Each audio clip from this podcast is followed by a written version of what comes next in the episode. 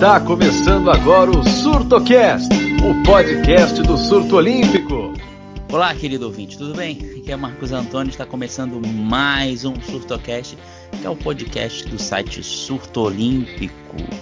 Eu estou aqui com Daniel Barbosa e Regis Silva e a gente vai comentar sobre competições, olha só.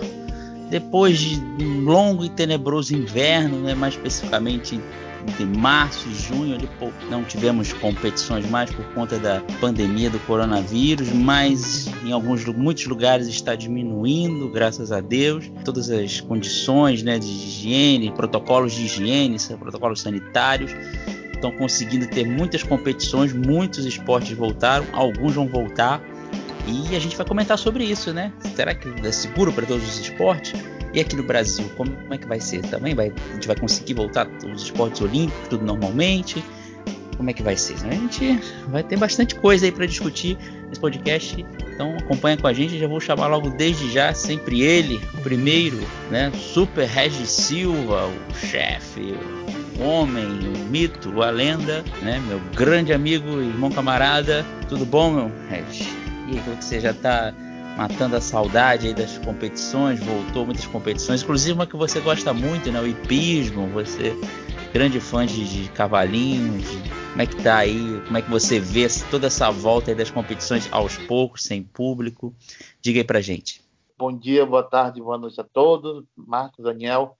Pois é, né? Graças a Deus tá voltando, né? Nossa, foram, foram cinco meses de para viver de tal competição adiada pelo coronavírus, tal competição adiada pelo coronavírus, Jogos Olímpicos de 2020 adiados pelo, pelo coronavírus. Cara, foram, foram meses difíceis, mas aquela, difíceis, mas aquela coisa, né? No final, a escuridão vem sempre à luz. E as coisas já começam na marcha lenta, né? Atletismo, natação, vôlei de praia, tudo já, mesmo competições começam a retornar. E graças a Deus esse novo normal, não sei como é que vai ser, né? Vamos ver, mas já é uma grande melhora.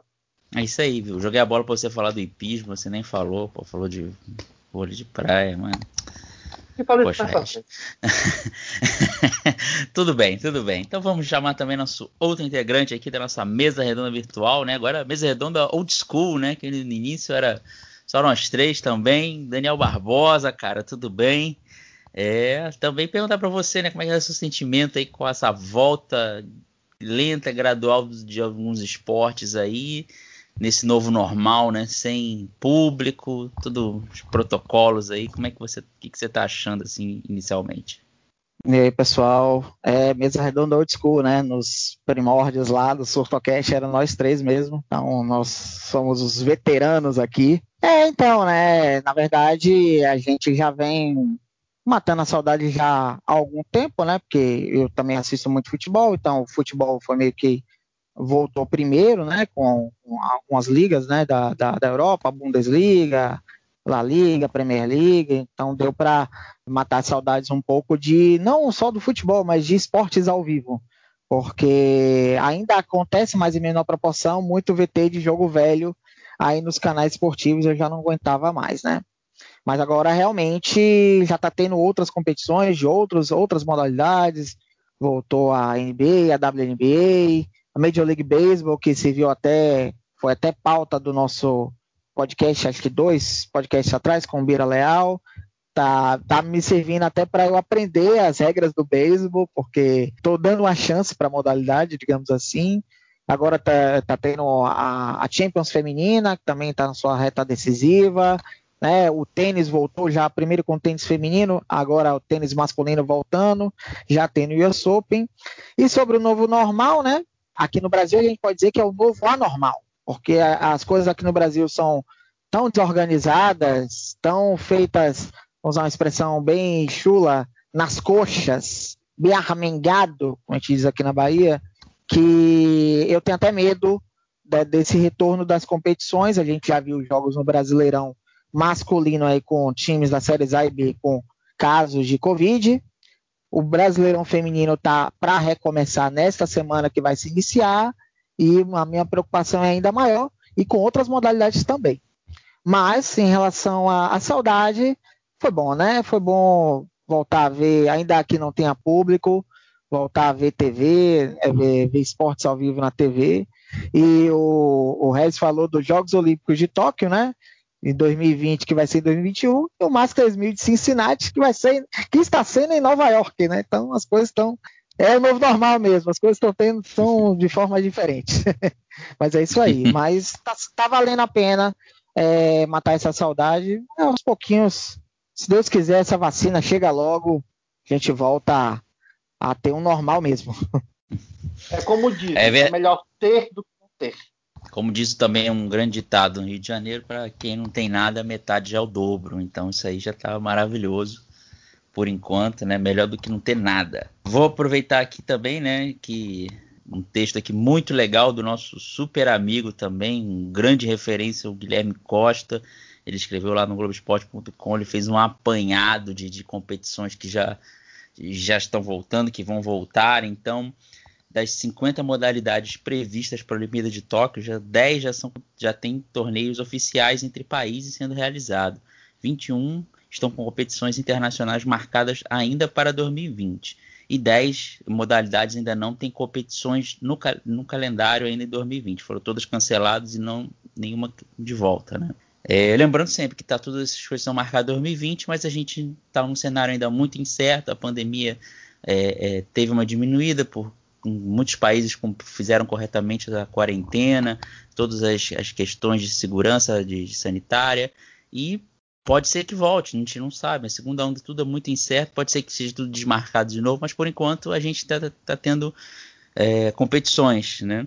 E as modalidades que já voltaram estão tendo competições, né? Falando aqui também, aproveitando o, o post do Guilherme, são o atletismo. O atletismo, inclusive, já teve a, a Diamond League, né? Que é uma competição muito importante, teve recorde mundial. Ciclismo, é, golfe, que a temporada de golfe também já está rolando, né? O hipismo, né? Hipismo, tanto o CCE como o adestramento, quanto os saltos, né? até brasileiro já competindo pela Europa. É, a natação, também temos, teve brasileiro. Tênis, que vai ter uma, o US Open, que mesmo esvaziado, né? Muitos tenistas não vão participar, mas é um grande slam e US Open é US Open, né? Então, mesmo com menos tenistas, ainda é uma competição de grande porte. E o vôlei de praia também, que o circuito mundial ainda está passando, mas só com competições de uma estrela, né? Que são aqueles bem aquelas duplas iniciantes, aquelas duplas bem fraquinhas ainda, que ainda não teve aquelas competições de quatro e cinco estrelas. Regis Silva, você desses eventos aí que você acompanhou, né? Acho que o mais impressionante foi o recorde mundial, né? Acho que ninguém esperava que o, o Joshua Cheptegei, vou tentar falar certo, hein? Eu espero falar certo. Joshua Cheptegei, que é da, de Uganda, ele bateu o recorde mundial dos 5 mil metros, cara. É, foi surpreendente, né? Você, tanto tempo pessoal parado, de repente um recorde mundial assim, né? Acho que foi o maior feito dessa, dessa volta ainda de competição até o momento. É aquela coisa, né? Se o Joshua Cheptegei é porque ele Joshua Cheptegei te pegou. Ai, é. meu Saudade, piada, saudade. Facepalm, ainda bem que não é vídeo hoje, mas eu fiz um facepalm aqui, mas por favor, fale de. Se foi o grande momento aí da, da volta do esporte. Sério mesmo, sem piada. Não, realmente foi inesperado, né? Porque você, ok, podia estar treinando, mas mesmo assim, você. Uma coisa é treinar, outra coisa é competição. Você, já na primeira competição de retorno, você já logo de cara quebrar o recorde mundial é muito impressionante, é surpreendente, ninguém esperava. Foi assim, uau! Prova que, né, mesmo os Jogos Olímpicos, né, podia ter sido no Japão. Podia ser medalha de ouro. Até com certeza seria medalha de ouro. Mas é assim, dá um ânimo, né? Você vê que mesmo eles parados esse tempo todo, os atletas, eles estão treinando do jeito que podem, claro, né? Pode ter um treino melhor está fazendo e está conseguindo o recorde mundial, porque esse recorde de 5 mil era de 16 anos, cara. Você vê o nível, o tempo que demorou para ser quebrado, mas eu acho que mostra que mesmo que muita gente diz que é, os jogos do Japão vão ser muito tipo tiro no escuro, porque muitos estão sofrendo para treinar, tipo de coisa. É, aí o, o, nível não vai ser tão bom. Talvez não seja, talvez sim, mesmo mostrando que com recorde mundial, com esse tempo todo tem competição, mostra que quem for bom mesmo pode mesmo botar para quebrar e se superar e botar recorde olímpico, recorde mundial. Acho que é um, foi, um, foi um ótimo sinal de competição de que pode ser muito bom, mesmo depois de tanto tempo sem competições ou treinos em situação, situações difíceis. E, Daniel, o, também teve um, acho que interessante, foi o, o Gregório Paltrinieri, né? Ele fez o segundo melhor tempo da história dos 1.500 metros também nessa volta aí. Claro, foi uma competição de pequeno porte, mas mesmo assim a, o tempo foi muito bom, né? Você acha que também tem esse lance do, do atleta tá tanto tempo sem competir e ver uma competição assim, a, a, a, desejo de competir também ajuda o atleta a conseguir uma marca assim tão, tão expressiva já logo de cara? Ah, sem dúvida, sem dúvida. Aliás, juntamente com o Cheptegei foram os resultados assim surpreendentes né, né, nessa volta em relação a, a, tempos, né? Tem um pouco disso, mas mesmo assim, mesmo com todo entusiasmo, a falta de ritmo de, de competição pesa. Então, é, é, muito surpreendente, muito surpreendente tanto a marca do Paltrinieri quanto a marca do Cheptegei. Eu, eu, me, eu sou, faço parte daqueles que acham que não teremos um nível técnico em Tóquio tão assim tão bom quanto os, as outras Olimpíadas no que tange a quebras de recordes mundiais e coisa e tal, quebras de recordes pessoais e tal.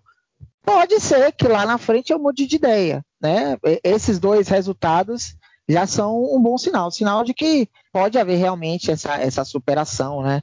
né nesse retorno de competições. É verdade, também estava com essa mesma opinião sua que não vai ser tão bom, mas pode ser que em alguns casos, em né, algumas provas, é, a gente vai ter um nível muito bom, né? Não sei se o Reg, você também acha isso, que pode esses resultados aí já dão um alento para a gente pensar que vai ter um nível melhor do que a gente imaginava em, nas Olimpíadas? Marcos, eu acho que sim. Tipo assim, eu, eu não sou tão assim, digamos, entre aspas, pessimista de que o nível vai ser, vai ser pior pode talvez dar uma equilibrada, assim, às vezes tornar mais imprevisível certas provas, né, competições. Aí talvez realmente acho que depende de como vai durar essa pandemia, dos treinos e tal. Aí pode dar uma equilibrada na, na coisa. Mas eu acho aquela coisa, né? O atleta às vezes se supera. Geralmente, assim, é Olimpíada, assim, isso é muito olímpico, assim, o atleta se superar para conseguir o seu melhor. E que pouco melhor é esse do que a Olimpíada? É, assim, tem, tem muito treinamento adequado, locais adequados, fica mais difícil, reconheço, realmente. Mas tem a questão de superação, como o Daniel até mencionou há pouco, eu acho que pode igualar o nível, assim, um pouquinho, pode até, tão imprevisível, que num dia bom alguém supere alguém melhor. Mas eu acho que o nível não vai ser tão pouco abaixo, o nível vai ser bem olímpico, mas eu acho que vai ser tão, assim, ruim, entre aspas. Você falou também um bom ponto, né? Às vezes a Olimpíada o cara dá um, um gás a mais, né? Aquele, aquele superação, né? Pode ser até que a gente tenha bo, bons resultados, né? E por gente falando de um pouquinho de resultado, né? Lembrando sempre que se você quiser ver os resultados completos é lá no site do Surto Olímpico. Mas a gente teve brasileiro também né, disputando. A gente pode até destacar, vocês também podem, se eu deixar algum nome de fora, vocês podem falar também. Mas os brasileiros pode destacar a Luiz Stephanie, ela ganhou um, já um torneio de WTA nas duplas, né? Ela está despontando como uma grande duplista no feminino. A gente tem também a Damires, né? Damires Dantas, ela ela pivô do, do Minnesota Lynx da WNBA, também tem fazendo boas atuações, né? Teve uma participação maciça de brasileiros num Open em Portugal, né? Eles aproveitando lá que estão treinando para lá na missão missão Europa do COB, né? Então tem já tem bons resultados, né? Mais cedo lá, nas primeiras competições até foi o Calderano, né? Na competição, não foi competição de seleções, mas foi de clubes na Alemanha, né? Também ele já fez boas atuações, né? Te perguntar, Daniel, se tem mais algum destaque, assim, ou você, que os brasileiros que estão na Europa, resididos na Europa, os que foram para lá, tiveram essa vantagenzinha de já poder voltar a competir logo, né? Ao contrário dos que estão aqui, que ainda muitos esportes estão sem calendário ainda, né? É, é, eu posso citar também outros dois atletas, é, o Augusto Lima e o Vitor Benite, que fizeram uma ótima temporada na Liga CB de basquete pelo São Paulo Burgos, uhum. né? Ajudaram a levar o São Paulo Burgos na semifinal. É, inclusive foi a, a, Liga CB foi uma das primeiras competições a, a retornar lá, lá atrás, né? E, inclusive criaram uma bolha lá em Valência, deu, deu super certo. São, são dois atletas aí que a gente pode também colocar como destaque. A Damires tem feito realmente uma excelente temporada no, no Minnesota Lynx. Às vezes jogando de ala pivô na posição 4, às vezes jogando na posição 5, né, mostrando a sua versatilidade. Tem média de 10 pontos por partida, 5 rebotes. E eu acho que a Damires, eu vislumbrando o Paris 2024, hoje ela está no auge da maturidade, tem 27 anos, eu vejo que ela pode liderar esse processo de renovação com José Neto para a gente conseguir a vaga olímpica em Paris 2024. Infelizmente não veio, né, para Tóquio. Infelizmente a gente teve aquela derrota do ida para Porto Rico, mas eu acho que para Paris 2024 ela pode é, liderar essa nova geração. A Luísa Stefani venceu né, o, o, WTA lá de Lexington. Ela tem feito uma dupla muito boa com a Hayley Carter. E ela está nessa escalada para conquistar uma vaga olímpica nas duplas. É, ainda tem muito um longo caminho a percorrer. Né, mas ela tem aí uma ótima chance de fazer o, o US Open agora. Tem o, o Masters, né, o, o WTA Premier de Cincinnati em Nova York e depois já emenda com o US Open. Se ela for muito bem nesses dois torneios, ela já está no top 40 do ranking mundial. Se ela for muito bem nesses dois torneios, chegar longe, ela já pode dar uma escalada muito grande. Lembrando que quem estiver no top 10 das duplas garante vaga olímpica. Então ela está ali ainda ainda está bem distante, né, top 10, mas se ela continuar nessa escalada aí, né, com, entrosada com a dupla com a americana, acho que a gente pode ter uma vaga olímpica nas duplas e aí, com, por consequência, a gente tem uma, uma vaga na duplas mistas. Aí ela pode escolher o Marcelo Melo ou o Bruno Soares. E aí vai ter uma ótima dupla mista, quem sabe, né? Aliás, Daniel, ninguém esperava assim, a Luiz Stefani do nada, né? Assim, surgiu. Tudo bem saber que ela tinha bons resultados, mas assim, ela, nessa escalada que ela vem impressionante, ninguém esperava que de repente, do nada, pode pintar uma vaga olímpica e podemos afirmar que é inesperada, né? Essa das duplas e duplas mistas. É, ajudou também porque ela encontrou uma parceira de duplas, porque dupla tem isso, né? Tem, hoje em dia tem muitos. Hoje em dia, nas Sim. duplas, a gente até conversou com o Narguilho sobre isso, já tem duplas fixas, né? Tanto no masculino quanto no feminino. Então, e tem muita gente que ainda tem, sofre com essa questão de encontrar um parceiro ideal. Marcelo Demolinet mesmo, no masculino, sofre muito, né? De encontrar um parceiro, ele ainda não tem um parceiro físico fixo, diferente do Marcelo Melo e do Bruno Soares.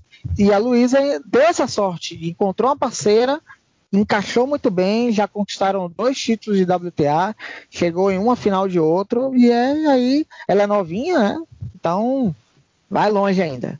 Tem é, a Biadade voltando, né? Também pode ser uma coisa interessante até para para Fed Cup, né, também, que é, pô, tive a Biedade aí carregando o time nas costas e tendo uma duplista aí para jogar com ela também vai ser muito importante, né? Já vindo nem dando pro Olímpico, mas também para esses torneios assim, né? Eu acho bem, bem legal mesmo. Tomara que, que ela se consolide aí nessa, nessa posição de, de duplista. É, porque assim, o top 10, se você entrar no top 10, você, você puxa alguém pra, com, com você, né? Para dupla.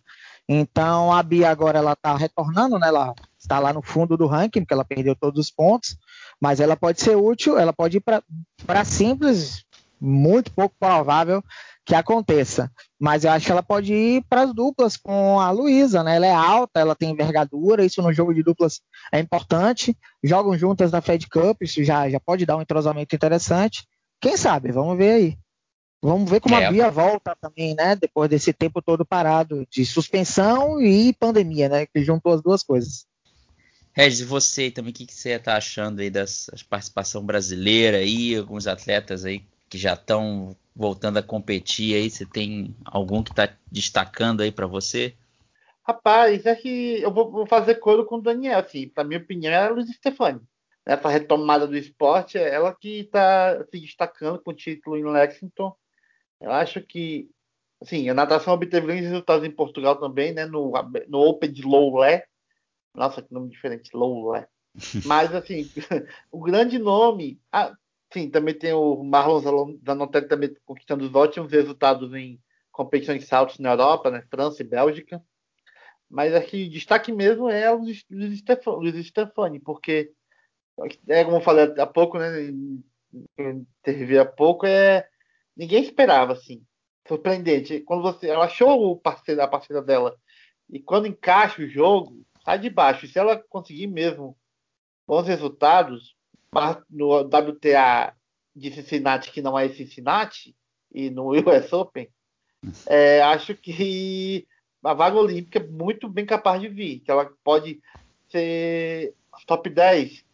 Por que não? Está jogando bem, campeã recentemente.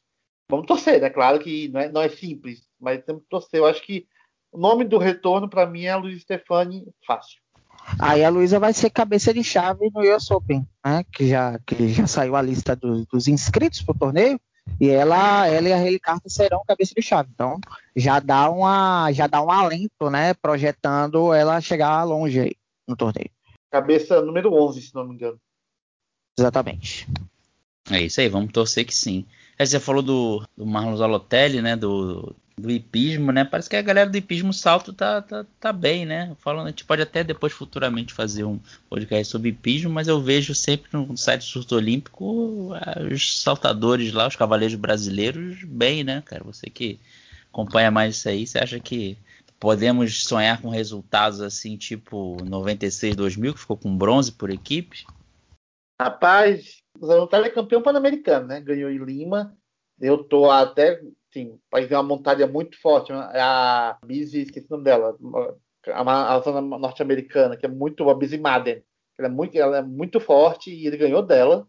Para você ver que o, acho que o Zanotelli tem tudo para fazer bom torneio olímpico. E lembrando que então, apenas esse, esse toque vai ser três cavaleiros, não vão ser mais quatro. Porque não tem mais descarte. Reduzir o número de atletas por equipe para aumentar o número de participantes. Agora você, hum. em Tóquio vão ser três. Aí, pra, assim, é uma briga porque tem muitos bons cavaleiros. Tem o Papo Rodrigo Pessoa, que está treinando da Irlanda, voltou para buscar uma vaga. Tem o Vazão da Notera, acho que.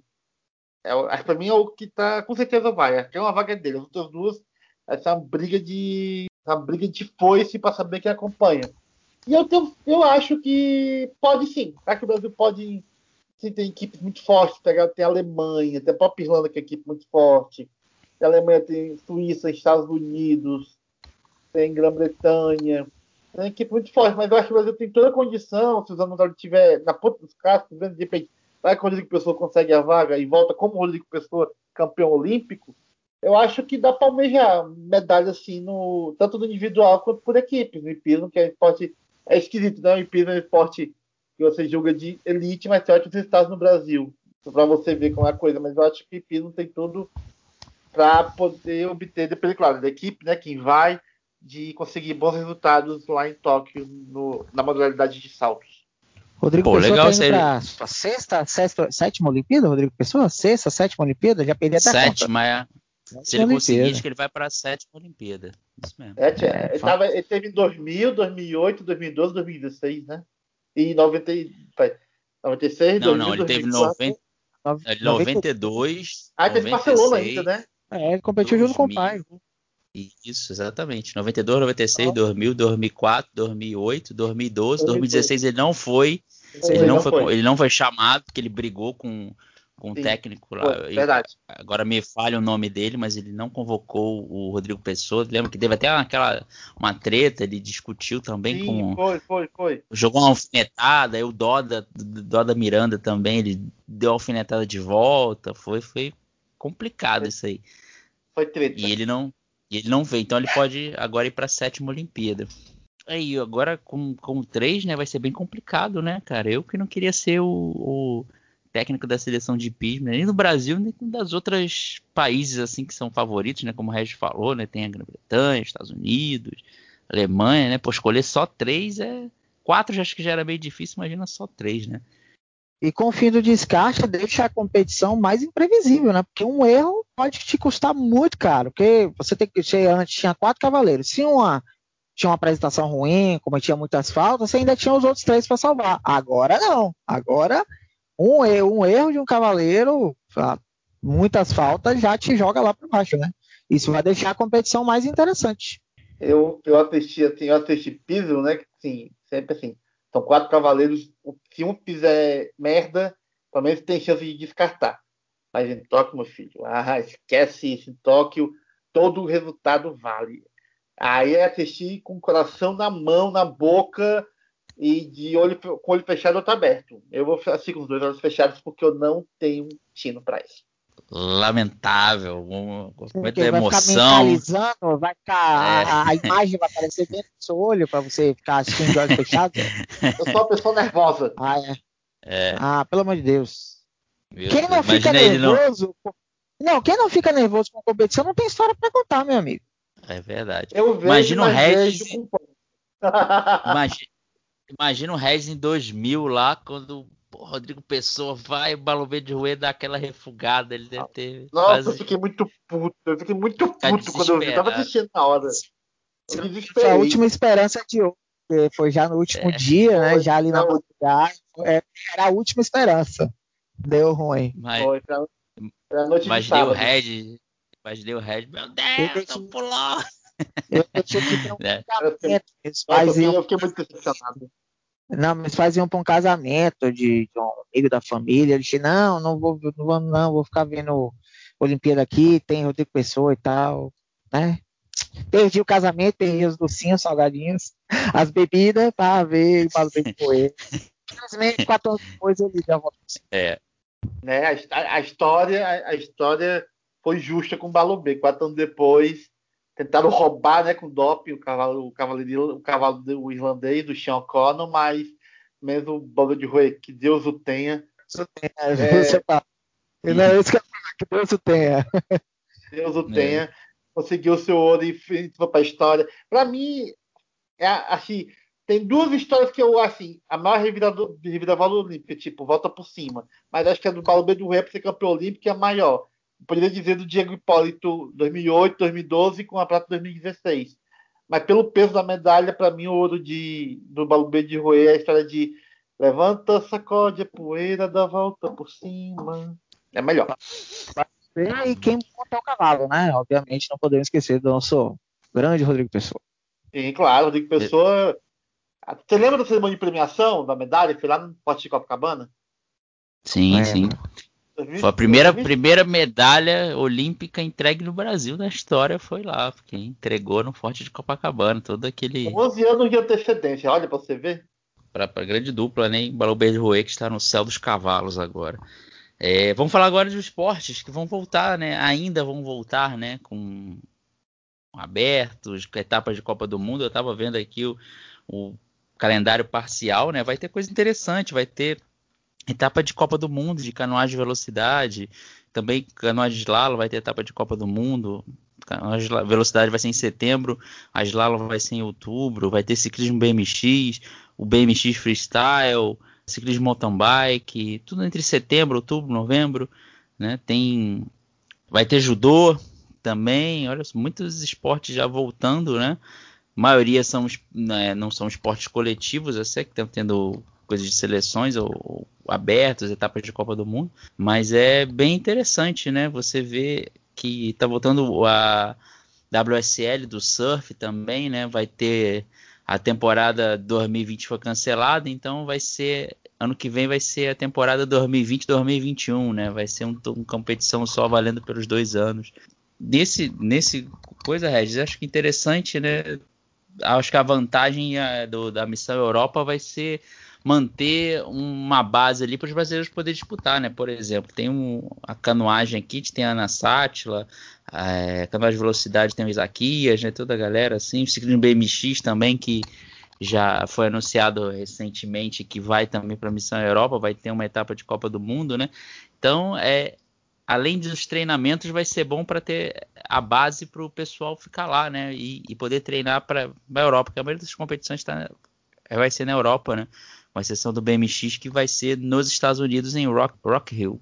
Né? Então, é, é, Regis, sua opinião dessa, dessa base em Portugal, né? Que até a gente discutiu no último podcast, perguntando se ela era benéfica ou não, porque a gente tinha vários é, é, locais de treinamento, né? Mas nesse ponto gente, ela se mostra benéfica, né? Porque aí os atletas vão estar mais próximos de, de treinar, já vão fazer a, todo o treinamento, todos os procedimentos sanitários e vão poder disputar, né? Melhor do que do Brasil direto, que vai ser mais difícil, né? É, pois é, até porque muitos países não aceitam, né? quem vem do Brasil para entrar neles. E com você estando em Portugal, na Europa já, você já facilita e evita de sabores, de ser recusado, coisa parecida.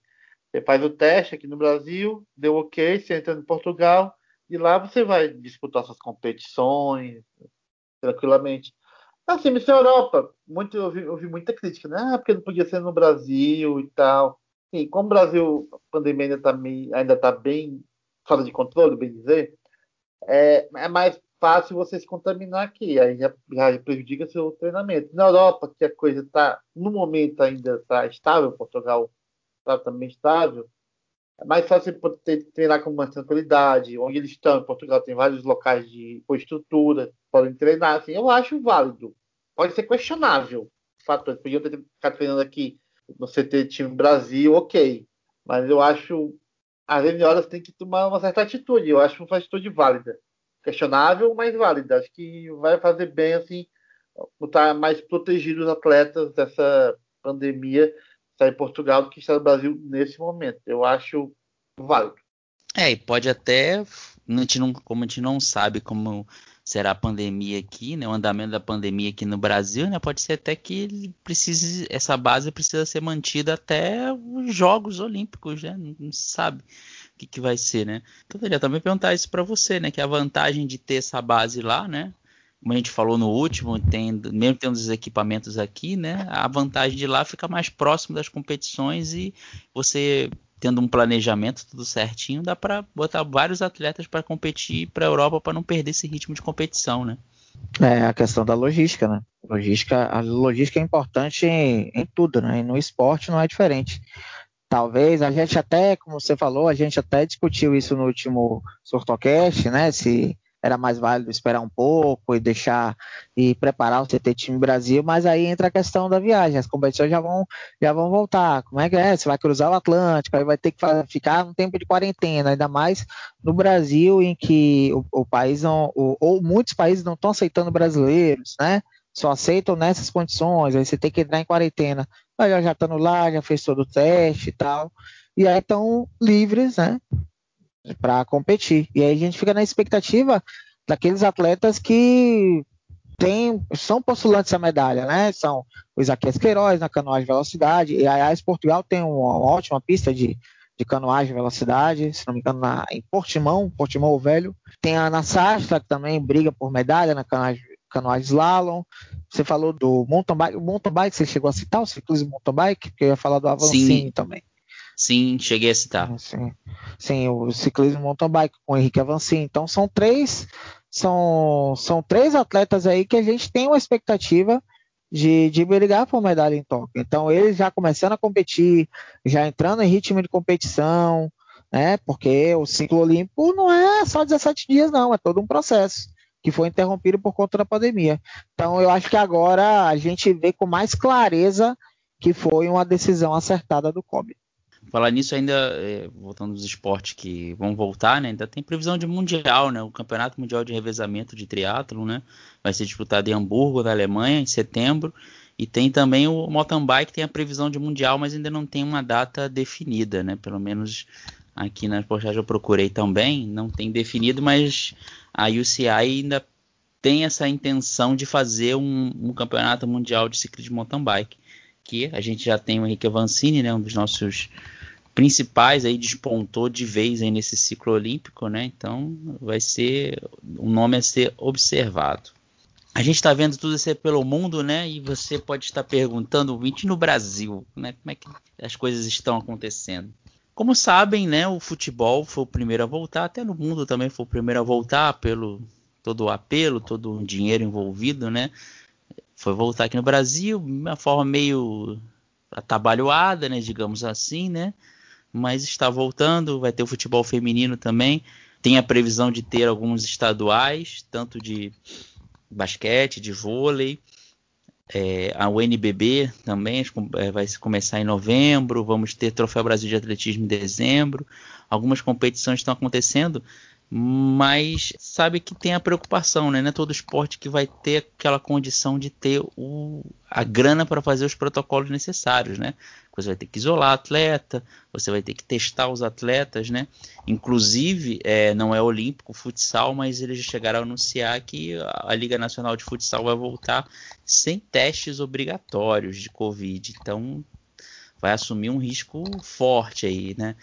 E, e, Regis, eu também queria saber de você que se essa volta no Brasil te preocupa de muitos esportes, pode ser esporte que não vai conseguir voltar, pode prejudicar ele a, a médio e longo prazo, né? Porque a gente sabe que os esportes que têm mais poder aquisitivo já estão planejando voltar, mas outros, né? Tá mais complicado, isso te preocupa? Isso é, não ter, os esportes não poderem voltar ou voltar não da maneira correta, botando em risco até os atletas em, em se contaminarem? Voltar esporte no Brasil essa altura do campeonato. O futebol já foi uma loucura, né? Ter voltado, acho que não era para ter voltado. Você vê um, vários casos, Série A, Série B, Série C, jogos adiados, CSA, São Paulo Correia, Imperatriz. É para você serial com Goiás na primeira rodada, né? Protocolo Fajuto da CBF não resolveu nada. E no momento, acho que não tem meridade o esporte voltar aqui. Porque não tem estrutura para você fazer um protocolo muito seguro de exame, que exame não é barato, exame, é um exame bom para fazer para detectar a Covid. Não tem estrutura para você fazer um bom exame aqui. Correr o risco de aumentar a disseminação é um pulo. Eu acho muito é muito arriscado, mas pelo visto o pessoal daqui, assim, pelo menos não tá ligando muito para isso. Antes do futsal, nem comento, né? Sem obrigatoriedade do exame é triste, para dizer o mínimo. Não é Brasil, né? O Brasil acha que pode pular no esgoto e não pega a doença. É assim mesmo, né, cara? Aqui a gente, acho que o melhor exemplo, né, de como a gente reagiu à pandemia, né, é, que eu li, agora eu não lembro o nome, né, o pessoal falando que aqui o Brasil foi que nem aquele cara que tem o trabalho de para fazer, né? Não faz o trabalho, né?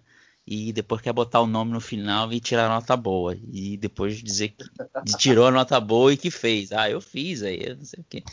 É assim, é lamentável, né, cara?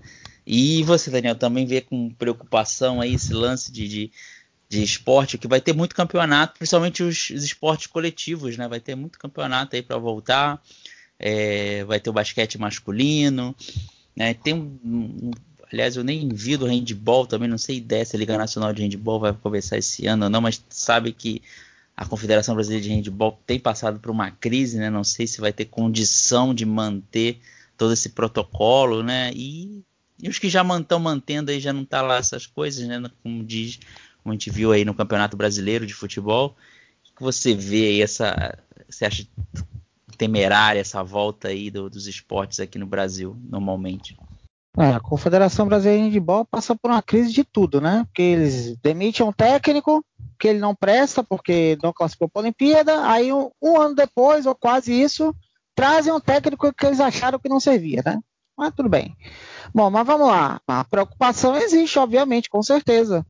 É, primeiro que a, a, gente sabe que é óbvio que nós que gostamos de esporte, a gente fica. Tem os dois lados da moeda, né? A gente fica gente, é bom para a gente matar a saudade de ver os esportes, né? Aqui no Brasil também, mas ao mesmo tempo é complicado você ver o esporte voltando quando morre mil pessoas por dia no Brasil. Equivalente a lá, cinco Boeing, cinco aviões caindo por dia no Brasil. Mas tudo bem, voltaram pelas questões mercadológicas, financeiras, tudo bem. Mas já quer voltar, faz o protocolo direito. Ah, vai ter protocolo. Desse jeito aí, por exemplo, o principal é a CBF, né? Jogos adiados na Série A, jogos adiados na Série B, jogos adiados na Série C, com diversos casos aí, CSA, Sampaio Correia, Imperatriz, Goiás, enfim. E outros vão surgir também. E se isso já está acontecendo no masculino, que a CBF não consegue, a CBF não se preocupa com seu próprio produto, imagina no feminino, o brasileirão feminino, que já vai começar essa semana. Então a, a preocupação é latente. Que os clubes não têm dinheiro, a gente vê Flamengo tem dinheiro, o único assim que tem condições de pagar, né? Outros clubes, talvez o Palmeiras tenha um ou outro, mas tem clubes aí, clubes da Série B, da Série C, não tem condições de pagar, gente. Aí fica complicado. Aí a gente estende para outras modalidades. Como é que vai fazer? É o clube que vai pagar? É, é, a confederação? já é complicado, né? E o que não presta, todo mundo aprende. Essa história da Liga Futsal me preocupa muito, porque eles podem, outras federações, confederações e ligas, podem usar esse exemplo para praticar em seus campeonatos. E os atletas é que sofrem. É verdade. Ó, lembra, e lembrando, né, hoje, é, quando foi gravado 22 de agosto, né, o Brasil tem 3.582.362 casos de Covid-19, com 114.250 mortes. É o segundo país no mundo com mais mortes. Como você falou, tem uma média alta, né? Com esse lance do, do futsal, realmente parece se der, der, certo, digamos assim, ah, tem, tiver poucos casos, né? Porque acho que eles já estão contando com, ah, se tiver poucos casos não tem problema, né? Porque aqui é sempre assim, né? Todo mundo se acostuma com tudo. Ah, se tiver uns poucos casos não tem problema não. Aí vai fazer. Aí outra outra outra modalidade, ah, vamos fazer também. Aí vem outra modalidade, ah, vamos fazer também.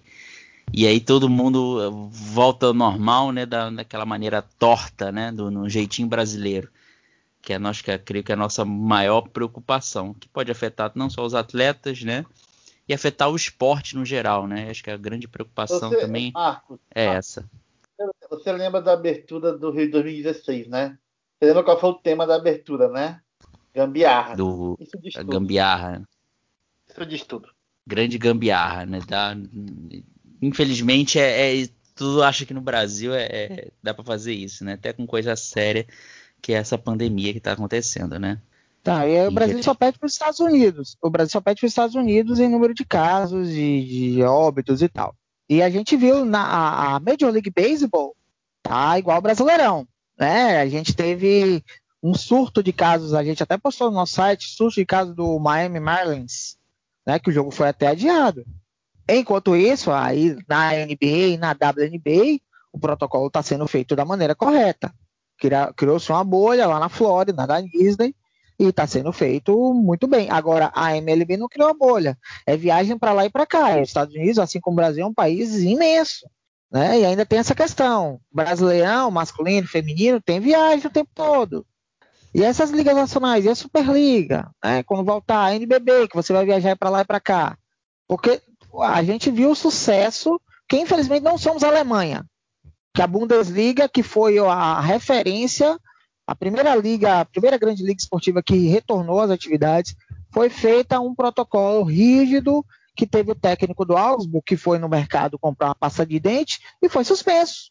Foi rígido. Jogadores ficaram eh, concentrados, se tinha, tinham testes semanais e se você fosse pego caso positivo, que foram até poucos casos, você já era limado do jogo ali com antecedência. Aqui se faz teste um, um, dois dias antes do jogo. Isso nunca vai dar certo, gente. Não vai mesmo. Bem lembrado isso aí. Realmente o a gente até fala que os Estados Unidos, ah, os Estados Unidos é evoluído, mas no caso da MLB, né, tá a mesma coisa, né? Porque realmente viaja o mundo, os elencos do, dos equipes de beisebol são elencos grandes, né? Não são elencos pequenos assim. Talvez no basquete tenha essa vantagem de levar de 12 a 15 jogadores no, no beisebol são muito mais, então, pô, tem todo esse porém aí que a gente sabe que pode acontecer aqui também, se os protocolos não forem seguidos à risca, que a gente sabe que é difícil aqui alguma coisa no, Brasil ser seguida à risca, né? Infelizmente. E agora a gente pode falar, já aproveitando o, o embalo, não só sobre a volta, né, mas Claro, aqui no Brasil ainda acho sem chance, mas eles vão tentar dar um jeito, né? De botar torcida. O que, que seria. É, é, o que vocês acham, né? Pode ser até com você, Daniel, que quando a torcida vai poder estar de volta, né? Tem lugares que planejam voltar com 30% da capacidade, todo mundo afastadinho, bonitinho, né? Como tem as ligas de futebol até europeias já pensam nisso, né? E outros esportes poderão seguir, né? Essa essa essa medida, né? Então, como você vê isso, que você acredita que vai ser assim, no máximo, que a gente vai ter 30%? Pode ser até que na Olimpíada a gente tenha capacidade reduzida. O que, que você vê que a, quando que a torcida, os torcedores vão poder voltar a ver os jogos no, no, nos estádios, nos ginásios? É, vamos lá. Ah, bom, aqui no Brasil, obviamente, eles vão forçar a barra, como forçaram para voltar o futebol, por exemplo. né, vai se forçar a barra, e aí aquela questão.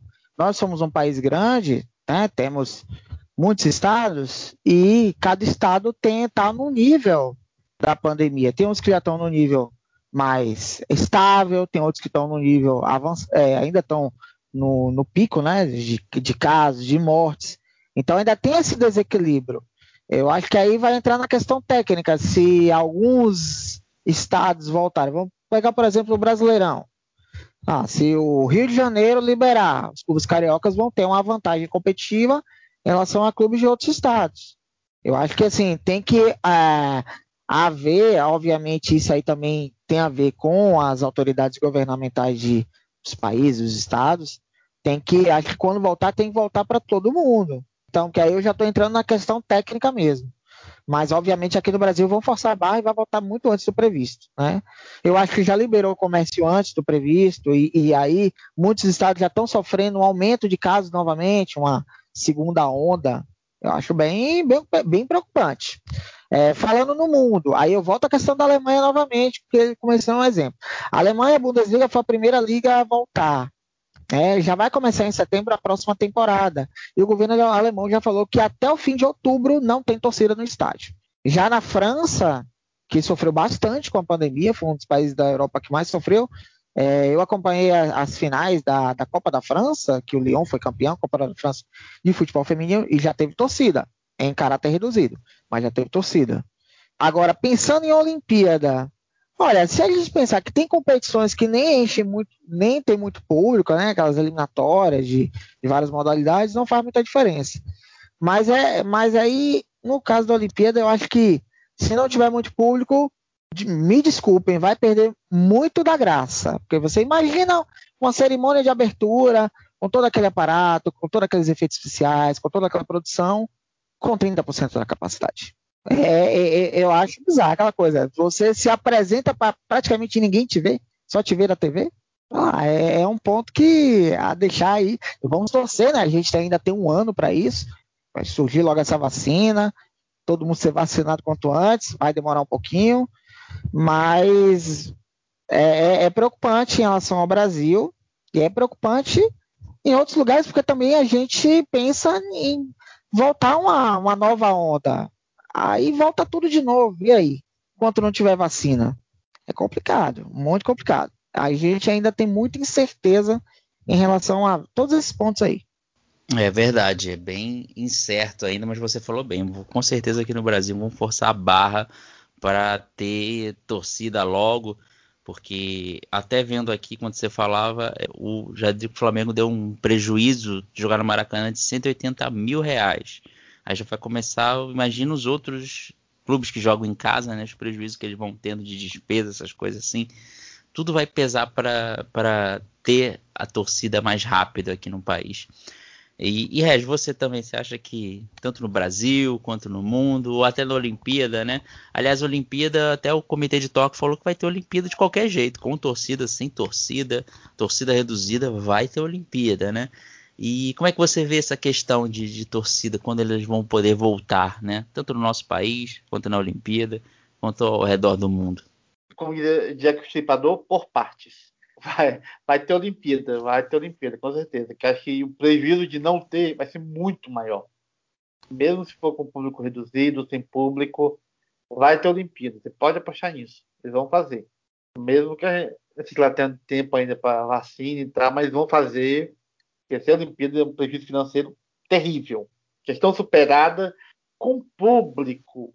Na Europa a gente vai estar mais cedo do que aqui, né? com certeza. Né? Na Europa a tendência é que talvez no começo do ano que vem ou no fim desse ano já tenhamos eventos com torcida. No Brasil, como o Daniel falou, como você falou, obviamente vão a barra. Com certeza vão a barra. Bobear até novembro, outubro, novembro já estão retornando com o público. Eles não ligam muito, né? Que é mais assim, questão financeira dos clubes e tal, não quebrar. Eles vão, eles vão forçar a barra muito para votar a torcida. Não deveria, deveria só mesmo quando tiver seguro um tratamento muito eficiente ou com, quando tiver realmente a vacina. Mas acho que a Europa vai voltar, sim, Europa, o resto do mundo, a tendência é que volte já no final do ano. E no Brasil vai voltar porque o pessoal força a barra e não tá nem aí. Vai na marra e cada um por si, Deus por todos, como diz aquele ditado. É verdade. Esse Roland Garros, é, for, complementando Roland Garros, é, os organizadores querem colocar a torcida no Grand Slam, é, com o público reduzido, é claro, mas querem colocar a torcida.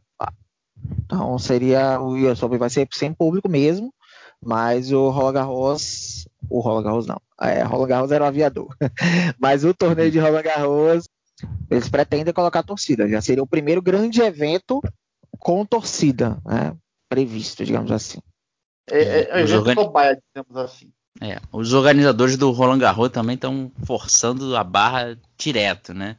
Que primeiro não quiseram É. cancelar, né? Botaram. Botaram, botaram o torneio lá no final do ano, bagunçando o calendário geral. Exatamente, não quis saber. Agora já quer botar público. Eles estão forçando legal mesmo, assim, né? Então, Mas A é, gente porque torce pra dar certo.